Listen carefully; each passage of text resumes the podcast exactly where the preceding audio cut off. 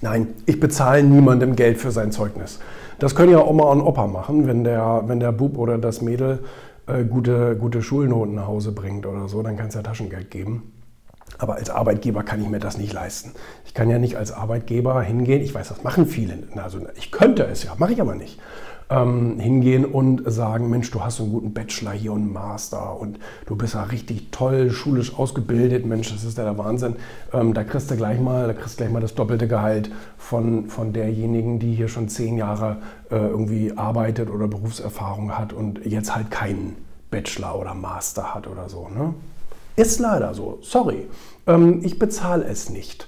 Ähm, ich bezahle nur für eine einzige Sache auf dieser Welt. Und das ist Leistung. Und wenn mir jemand glaubhaft machen kann, dass er äh, leistungstechnisch, also auch ergebnistechnisch, ein großer Gewinn für, für eine meiner Unternehmen ist, dann zahle ich ihm viel Geld. Ähm, meistens aber tatsächlich auch erst nach einer Karenzzeit. Also ich sage, ich sage Leuten, hey, also dein Abschluss als solches ist mir nichts wert. Also sicherlich hast du dadurch theoretische äh, Vorkenntnisse. Und die sollen sich hoffentlich auch auszahlen.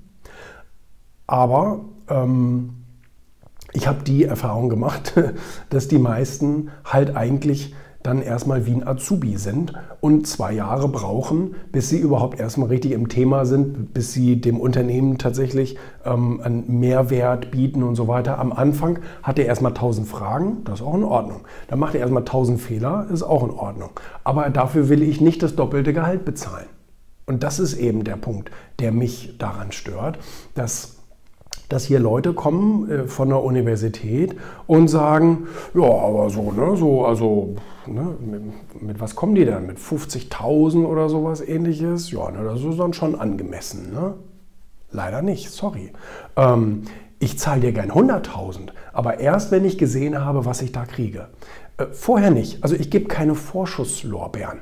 Das habe ich früher gemacht. Ich bin ja jetzt seit 15, fast 16 Jahren im Business. Ähm, weil ich mit 18 angefangen habe, also früh übt sich.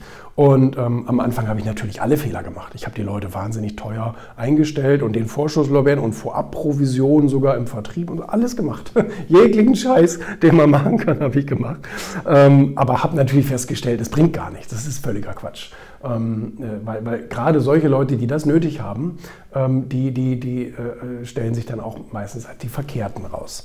Ähm, wohingegen ich umgekehrt habe ich gute Erfahrungen gemacht. Jemanden ähm, für ein angemessenes Gehalt, also nicht das, was der Markt allgemein sagt, so mit Bachelor musst du das verdienen, mit Master musst du das verdienen. Das ist in meinem Fall einfach, das ist eigentlich in der Regel Quatsch. Ähm, sondern ähm, bezahlt ihn sozusagen ähm, gerecht, so dass es auch im Firmengefüge und so passt. Und dann ähm, soll derjenige machen. Dann soll er tun und dann soll er machen, dann soll er sich engagieren, dann soll er ein bisschen Scheiße bauen und so. Das gehört alles zum Spiel dazu und das ist ja auch in Ordnung, wenn ich es denn einpreisen darf. Wenn ich am Anfang für einen Mitarbeiter, der eigentlich nur Mist macht, auch, ich sag mal, ein niedriges Gehalt zahle, so, dann kann ich damit gut leben und kann ihn sich entwickeln lassen. Und wenn er sich dann entwickelt und wenn er dann immer besser wird in seiner Sache und so, dann kriegt er von mir aus alle drei Monate eine Gehaltserhöhung und dann wird er alle halbe Jahr befördert und, und als, alles, als alles schön. Wie gesagt, ich zahle dem auch gerne, ich, ich habe Mitarbeiter, denen zahle ich sechsstellig, aber die mussten das auch erstmal unter Beweis stellen. Und, ähm, und darum geht es. Das ist das Wichtige. Ähm, deswegen zahle ich für eine Sache und das ist Leistung. Ich bin ein Egoist und ich habe keinen Mitarbeiter, weil ich ein guter Samariter sein möchte, sondern ich habe einen Mitarbeiter, weil der mir helfen soll, meine Unternehmensziele zu erreichen. Wenn er das nicht tut, sorry, dann hat er hier den Platz nicht.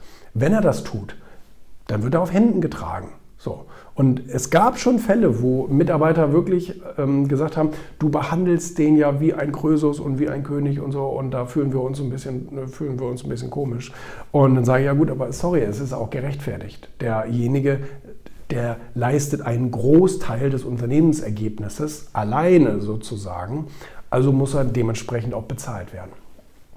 So, und das ist, eine, das ist eine These, die ich ganz fest vertrete. Jetzt seit fast 16 Jahren habe ich es gelernt, wie das Spiel am besten für mich funktioniert. Für mich funktioniert es nicht, Leute für ihr Zeugnis zu bezahlen, das sollen Oma und Opa machen, ähm, sondern ich bezahle das, was hinten rauskommt. Peng. Und wenn jemand sagt, ah nee, das ist mir zu viel Risiko, jetzt gering einzusteigen und dann auf die Gehaltserhöhungen hinzuarbeiten, dann weiß ich ja schon, wie viel der sich zutraut. Nämlich gar nichts. Ich habe vorhin ein Interview gegeben, einer sehr, sehr großen deutschen Medienplattform, kennt jeder, wenn ich sagen würde. Und ähm, die hat auch die Fragen gestellt, so, nicht? werden vielleicht junge Leute unterschätzt und so gesagt. Das Gegenteil ist der Fall. Die werden in der Regel überschätzt, weil das klingt alles so gut mit diesen ganzen Zeugnissen und Master und Auslandssemester. Das klingt alles so toll. Aber es ist halt, es ist ein Wolf im Schafspelz. Also was man dann bekommt, ist ein Auszubildender, weil der hat noch nie in seinem Leben irgendwie ähm, äh, leistungsabhängig gearbeitet sondern immer nur Praktika vielleicht hier und da äh, und durfte mal ein bisschen zugucken, aber ähm, wirklich etwas zum Unternehmensergebnis beitragen. Ich meine, wenn es anders ist, super. Wenn derjenige wirklich richtige praktische Erfahrungen machen durfte in einem Unternehmen, vielleicht ein kleineres Unternehmen, wo jede Hand gebraucht wird und so, ich meine, wir sind auch ein kleines Unternehmen, ähm, dann, dann haben wir eine andere Verhandlungsgrundlage. Aber wenn derjenige irgendwie bei McKinsey da ein bisschen den Kopierer sauber machen durfte oder so, das ist nicht das, weißt du, er ist nach wie vor ein Azubi, vielleicht mit viel Wissen, kann sein. Aber äh, 80 Prozent davon ist eh Quatsch. Und, ähm, und, und, dann ist die Frage, ob er die 20 Prozent schon umsetzen durfte und auch wirklich eine Praxis mitbringt. Meine Erfahrung ist, tut er nicht. Und deswegen muss er erstmal für, für einen Anfängerlohn beginnen und kann dann von mir aus reich werden. Aber erst, erst später. Erst wenn er bewiesen hat, dass er das auch wert ist.